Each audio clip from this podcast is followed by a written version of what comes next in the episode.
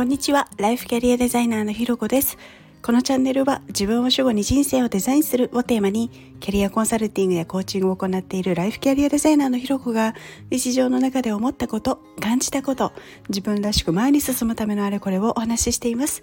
今日も耳を傾けてくださってありがとうございます。いや昨日ですねあの収益化プログラムに参加しますっていうお話をしてで早速自分のね放送とかを聞いてみたんですけれど昨日のはねなんかまだ広告一切入ってなかったかなと思いますでまあ、どんな基準で広告入るんだろうな なんていうのは思いつつですねちょっとしばらく続けたり他の方の放送を聞いたりとかしてみようかななんていうことを思っていたりする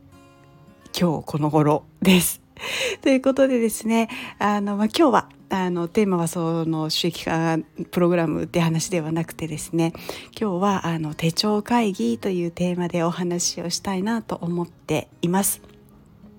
いや皆さんは手帳とかアナログデジタルどんなものを使っていますか？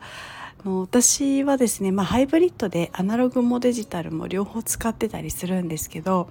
まあ、9月になったりするとね私が愛してやまないほぼ日手帳さんとかあの今年デビューして愛用しているトラベラーズノートさんとかいろんなあの会社さんがあの翌年のね手帳を販売開始するんですけれど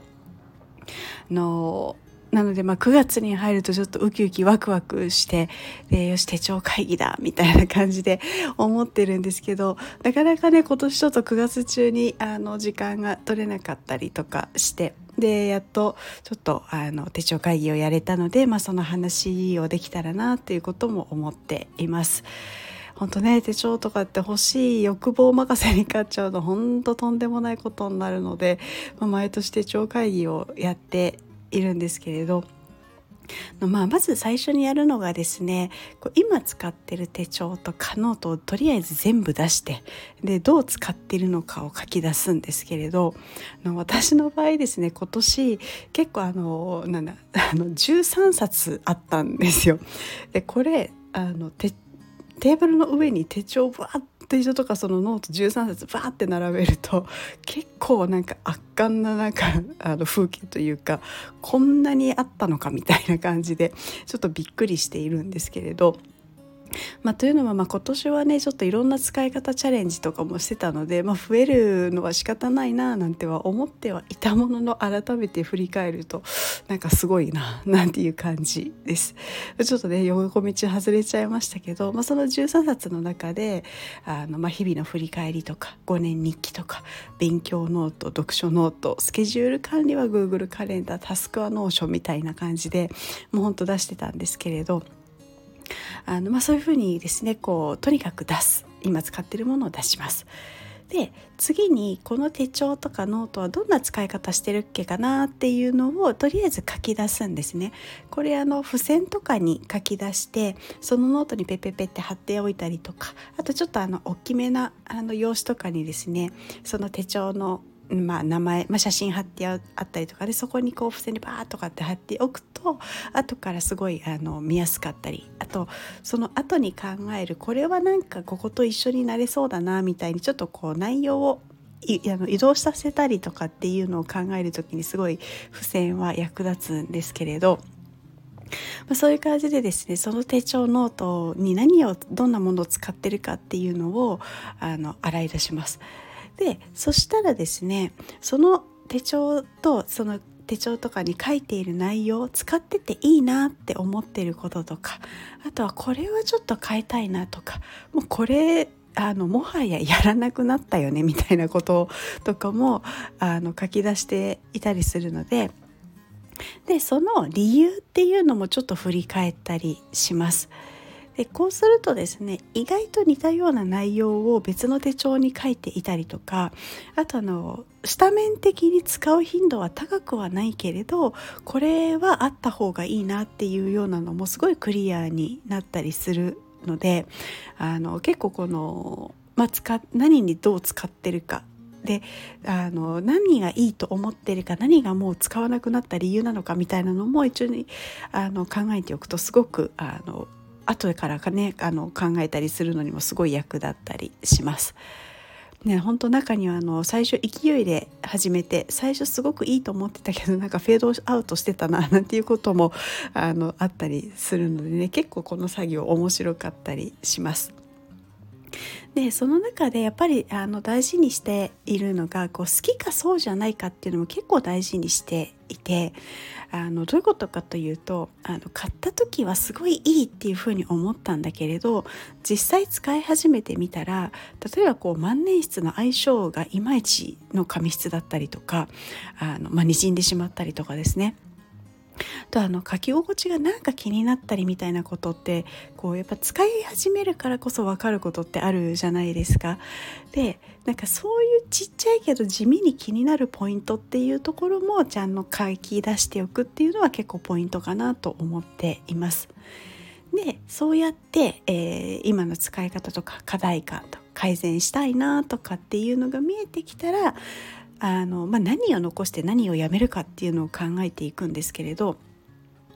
あのここで役立つのはさっきの付箋ですね。あのバーッと今その手帳に何を書いてるかみたいなのを書き出していてこれももはやなんかやらないなって必要ないな自分今の自分にはっていうものだったりっていうのはもうどんどん剥がしていく。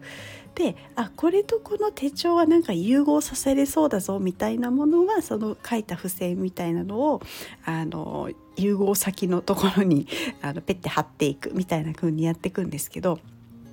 それでですねあの、まあ、どうなるかっていうと例えばあの私のケースですけどあの今年頭にですねあの一冊 bullet journal 用のノートをあの買ったんですけどそこにはあの1年半年月1週間単位までのあの振り返りをする bullet journal として使っていたんですね。でこれはもうあの結構長く続けていたんですけれどあのもう一冊ですねそれとは別にほぼ日手帳にもあの、まあ、ほぼ毎日振り返るジャーナルを書いてるんですけれどあのこれをねとなんか一緒にできるんじゃないかなと思ったんですよ。っていうのもあの、まあ、まとまった期間を振り返るのにやっぱり毎日の振り返りのノートみたいなのもすごいあのやっぱり活用するので、まあ、そこが2冊ある必要性もなさそうだなっていうふうに思ったのでそれをじゃああのそのバレットジャーナルではなくてほぼ日にこうちょっと移行してみようみたいな感じでやっていたりとかあとは結構こう内容も細かくあの振り返っていたものも、まあ、これはもうなくてもいいかなここまで振り返らなくてもいいかなみたいなものはもうどんどん外していくっていうような感じでやっていました。で他にもですねあの自分だけが分かればいいマニュアルノートみたいっていうのマニュアルノートっていうのを作ってたんですけれどでこれもあの使ってはいるんだけどノートじゃなくて Notion のデジタルデバイスにした方がなんかこうパッと調べたい時にこう検索性はやっぱりデジタルの方が圧勝する圧勝なので、まあ、そっちの方が良さそうだななんていう感ことであの、まあ、ちょっとそのねノートの冊数を減らしたりとか内容を削ったりっていうのをやって取捨選択をしています。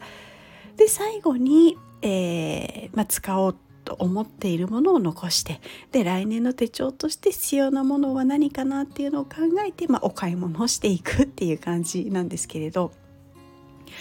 これでですねあの私の場合最初ね13冊ありましたっていうお話だったんですけどあの、まあ、13冊からあの見事に5冊まで減らしましてで、まあ、プラス、えーとスケジュール管理のカレンダーと、えー、まあ、デジタルのカレンダーですねとあと Notion っていう感じに収まっていきました。で実は、まあ、今回残したその5冊ってまだあの正直削れるなとは思うんですけれどあのこの精鋭5冊は本当私がすごい好きであの書き心地だったりもそうだしその手帳カバーみたいなところとかあのなんか見てる持ってるだけでちょっと自分のテンション上がるみたいななんかそういう5冊だったりするんですよね手触りがすごい紙質がの手触りが好きとか。でまあそういうなんか自分の五感をくすぐるあのところがあって好きなので、まあ、これに関してはこう何を書くっていうよりもなんか自分の好きで残すみたいな要素もちょっとあるかなというのもあのあったりします。で、まあ、ちょっとね長くなったのでざっとちょっとおさらいですけど、まあ、手帳会議のやり方として、まあ、まず今使っている手帳とかノートを全て洗い出すあ、えっと、出してくる。で、えー、その各ノート手帳にでどんなことを使ってるかっていう使い道を全部洗い出してで使っているもの使っていないものを書き出してみると。でその後えー、続けたいものなくていいものを取捨選択したりとかとまとめられるところはまとめるっていうような作業を経てあの、まあ、来年の手帳をどうするかっていう流れでした。ということで今日はですね、まあ、手帳会議というテーマでお話をさせていただきました。えー、久しぶりにあの10分超えのあの長いお話になりましたけれども何かねヒントになっていたら嬉しいなっていう思います。本当に長い間ここまで聞いてくださってありがとうございます。いいねコメントレターフォローいただけるととっても嬉しいです。よろしくお願いします。それではまた次回お会いしましょう。